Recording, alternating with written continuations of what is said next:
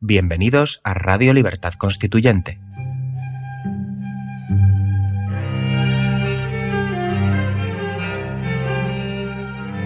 Están escuchando El Factor Republicano, un programa de la serie Nuestros Fundamentos.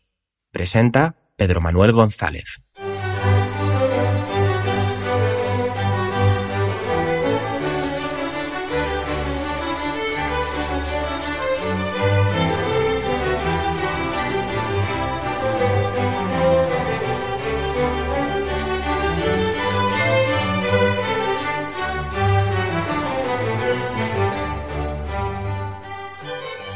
Muy buenos días, queridos amigos, y bienvenido a otro, bienvenidos a otro programa más de nuestros fundamentos en esta serie que estamos dedicando al factor republicano, siguiendo como norte y guía la obra de don Antonio García Trevijano, Teoría Pura de la República, que se dedica eh, del factor republicano en su libro segundo.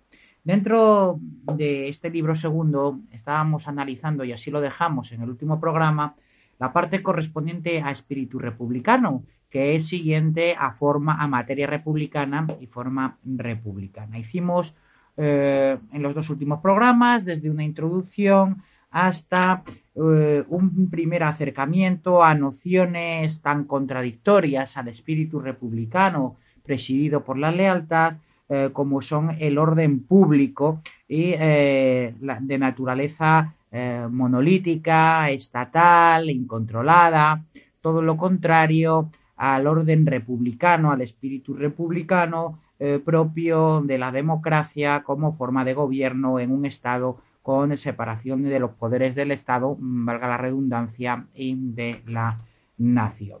Hoy vamos a, a ahondar en lo que sea el espíritu republicano, en una concepción quizás más metafísica, pero no menos importante, porque espíritu, queridos amigos, es lo que anima la inteligencia. De antiguo se ha venido incluso eh, asimilando espíritu a seso, a mente, a inteligencia.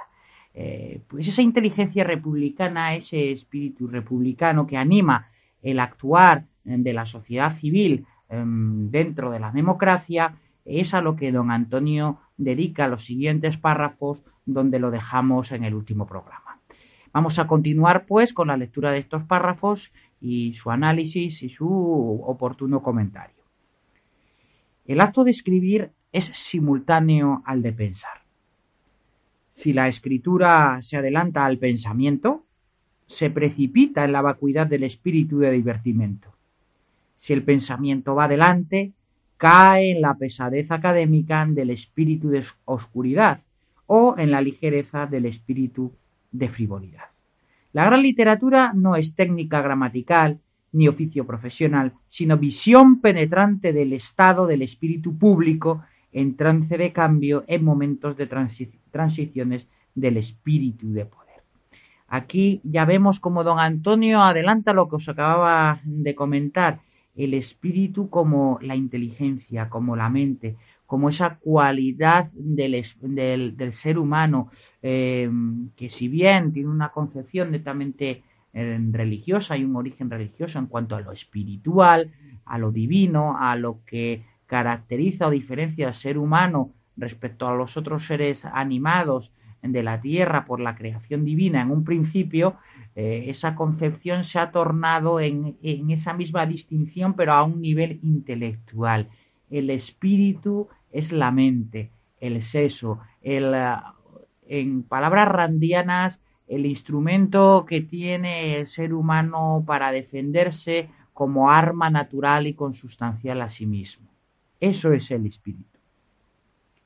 Los lectores, continúa don Antonio, aman a los periodistas vacuos porque no les incitan a pensar de modo inhabitual en el espíritu de los acontecimientos, y a los más confusos porque les gusta adivinar el espíritu secreto eh, que les atribuyen. O podríamos decir también y añadir nosotros que también admiran a estos escritores oscuros en esa eh, pensar de sí mismo que está por encima de las capacidades mentales de entendimiento del resto de sus congéneres. Es decir, aunque no entiendan absolutamente nada, decir que lo han entendido parece que les sitúa por encima falsa, hipócritamente, de quienes en realidad tampoco han entendido nada, pero no tienen eh, ningún pudor en confesarlo.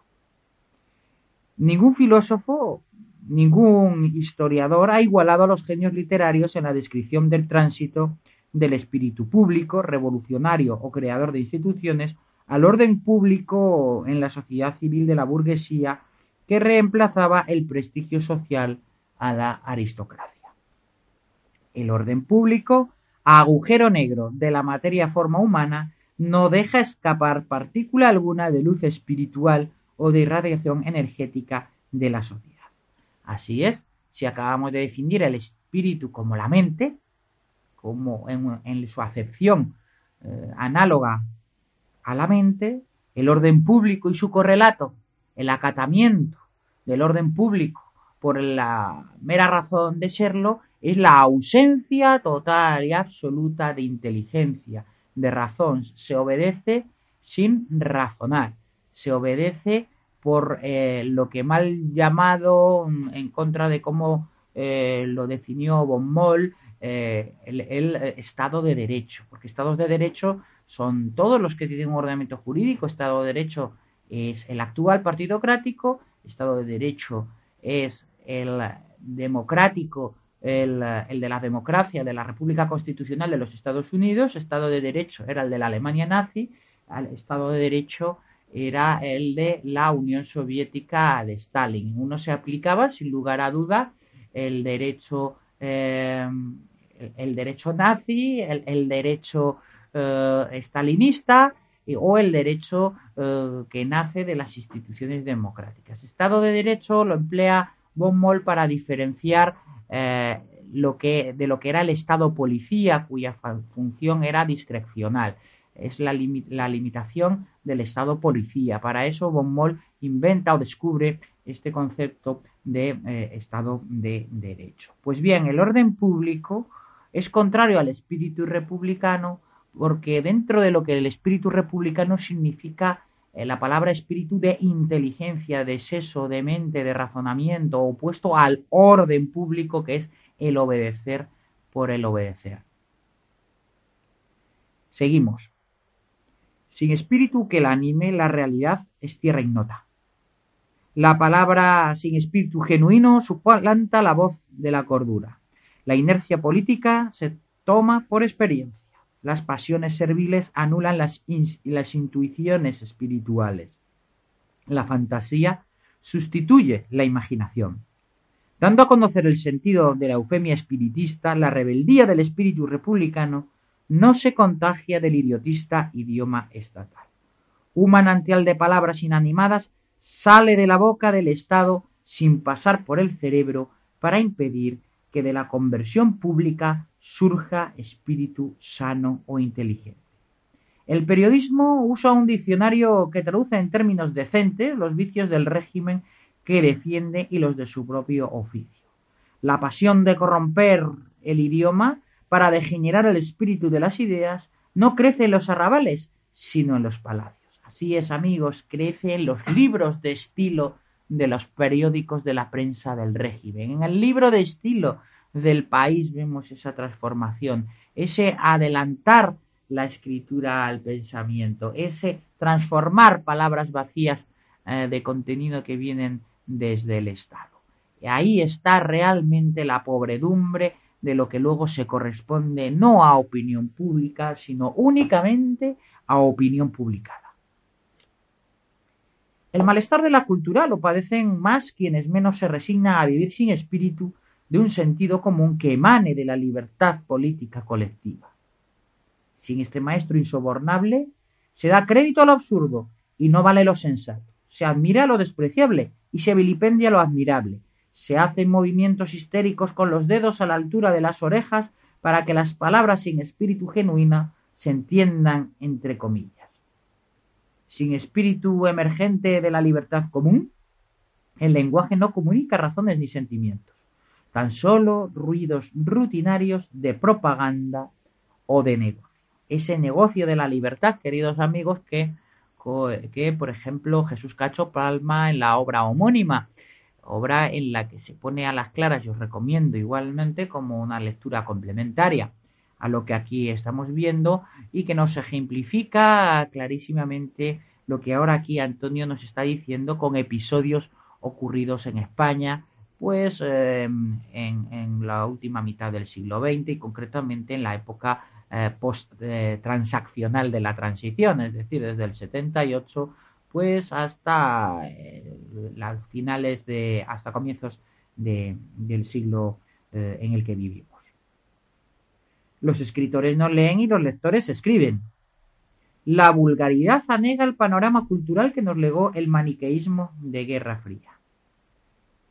Así es, amigos, realmente parece que hoy en día cualquiera que pretenda entrar en el terreno de la discusión política, académica, se le mide también por las publicaciones que haya realizado, cuando en realidad eh, nadie debería escribir ni una letra hasta estar perfectamente formado. En realidad lo que sobran son libros absolutamente inútiles cuando no perniciosos. Eh, la alegría o la diarrea en el escribir, la diarrea eh, editorial, es uno de los males y de las características que, como con el arte ocurre, eh, es un fruto especialmente característico del estado de partidos después de la Constitución del 78 sobran libros, sobran escritores y faltan obras originales y de auténtico pensamiento genuino.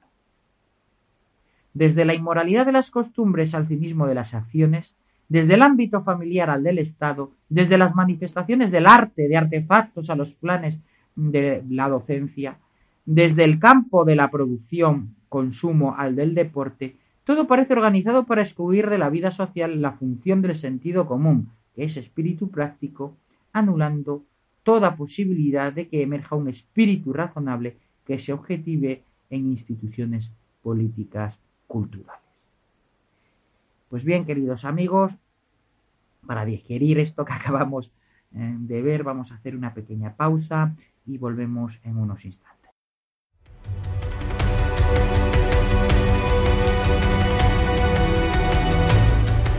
Todos los domingos, a partir de las 9 de la noche, escuche Repúblicos en Acción. Todas las novedades del movimiento, comentario semanal de Paco Bono y la intervención de interesantes invitados. Estamos en la acción.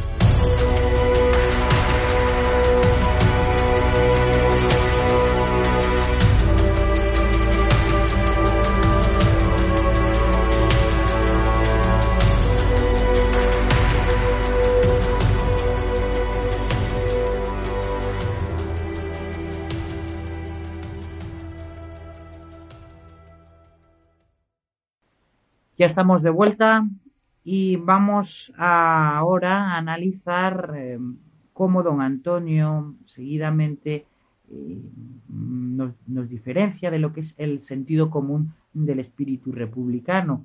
En cuanto al sentido común, oh, no tiene por qué ser eh, necesariamente mm, racional, ético o ni siquiera inteligente, que es como hemos visto lo que de por sí define a lo espiritual como lo consustancial al ser humano. Y lo hace de la siguiente manera. A diferencia del espíritu republicano, el sentido común no es suficiente si no lo acompaña algún principio racional o ético. Cada individuo puede reclamar su derecho a la exclusiva, pero con algún soplo espiritual de orden civil que lo anime, el sentido común cumple una función imprescindible, función conservadora en la filosofía popular de Federico II ilustrada en la filosofía escocesa del XVIII, revolucionaria en la, filosofía independentista de colonias inglesas, Paine, Gandhi, esclarecedora en las grandes crisis causadas por la colusión de las finanzas y el poder político. Entre la jerga de economistas y políticos, la sensatez popular percibe que la crisis del siglo XXI no fue producida por factores cíclicos incontrolables. Comprendió enseguida que era creada por la falta de control político del natural afán de lucro en directores de las finanzas con la complicidad de incompetentes gobiernos partidistas obligados a otorgar privilegios a la oligarquía financiera que los sostiene. El espíritu objetivo del sentido común tuvo que ser asesinado para dar vida sin, vida sin sentido humano al Estado de los partidos. La fidelidad a la monarquía es permanente amor sin correspondencia. Se puede ser monárquico aunque los reyes no lo sean. Por ejemplo, el rey de España, si lo hubiera sido, no habría aceptado ser nombrado por un dictador ni traicionado a su padre. Las monarquías rompieron el feudo medieval, que ligaba recíprocamente a señor y vasallo con un pacto de protección y sumisión, disolviendo el sentido de patriotismo feudal. La patria pasó a ser el territorio marcado por los límites del patrimonio de las casas reales, hasta que las revoluciones de aquel y de este lado del Atlántico despertaron al patriotismo nacional con sus respectivos espíritus republicanos de nación, sin serlo en Europa, salvo Francia, de educación. A diferencia de las actuales repúblicas europeas, las creó ni las animó uh, un espíritu republicano de lealtad a lo público y a lo político. Eso es, queridos amigos, hemos definido ya aquí antes la república como hace don Antonio por lo que es, no por lo que no es, por la oposición a la monarquía. En las llamadas repúblicas europeas occidentales, eh, como eh, la alemana, la, la francesa no, la alemana o la italiana o la griega, no existe espíritu republicano porque no existe inteligencia republicana.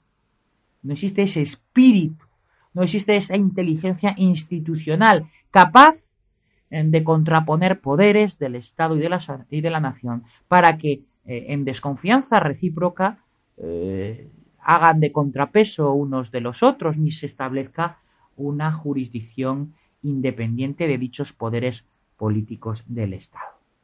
Son repúblicas sin espíritu republicano porque se definen negativamente como tales, queridos amigos.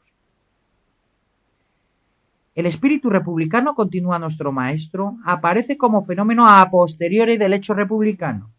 El ánimo republicano no lo produce. En el mejor de los casos lo acompaña una vez producido si las instituciones republicanas son representativas. Las dictaduras crean patrias nacionalistas para los vencedores.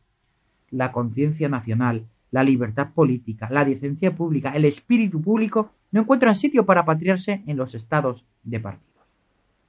Que no se espere que de las monarquías transaccionales que sean patrióticas, de, ningún nacionalismo que sea liberal o democrático, y de ninguna república de partidos que esté animada del espíritu republicano.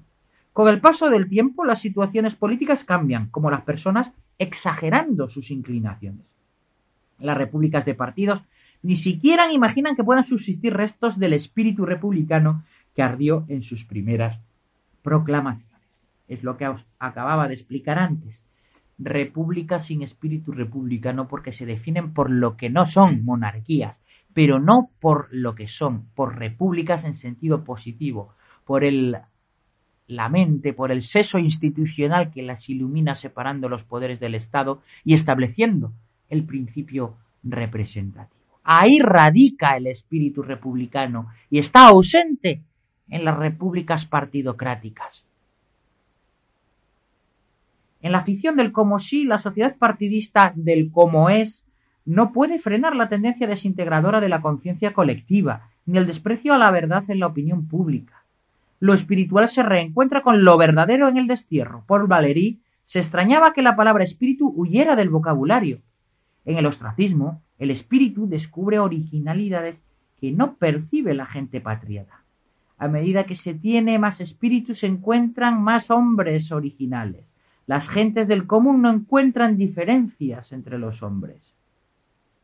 La república abanderada de lealtad alimenta el espíritu de modernidad republicana. En busca de ese espíritu, la idealidad republicana tropieza con el materialismo transaccional de monarquías y repúblicas de partidos.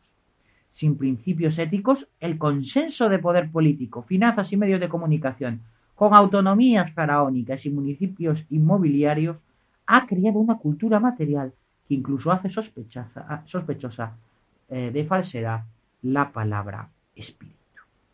Pues muy bien, queridos amigos, lo vamos a dejar hoy aquí. Me conformaría con que asimiláramos el concepto de espíritu como inteligencia, como eh, la chispa que aviva eh, no solo a las personas individualmente, que también, sino también a toda organización de lo público, a toda organización política colectiva. Por eso el espíritu republicano, dotado de lealtad como virtud capital, es la protagonista y está presente en la República Constitucional, pero es lo opuesto al orden público eh, que rige en las monarquías, ya sean de partidos, en las dictaduras o incluso en las falsas repúblicas definidas a sí mismo eh, por lo que no son, que son las repúblicas de partidos propias eh, de la Europa occidental, a excepción de la francesa, que está muy cerca de ser una república constitucional si no fuera por la quiebra del principio de separación de poderes que supone el sistema semipresidencialista eh, del que se ha dotado, pero que sin embargo tiene las virtudes propias de la representación, por lo menos es un sistema liberal. Pues muy bien, queridos amigos, espero que os haya gustado el programa de hoy. Os dejo emplazados para el siguiente y os deseo eh, que paséis muy buena semana. Muchas gracias.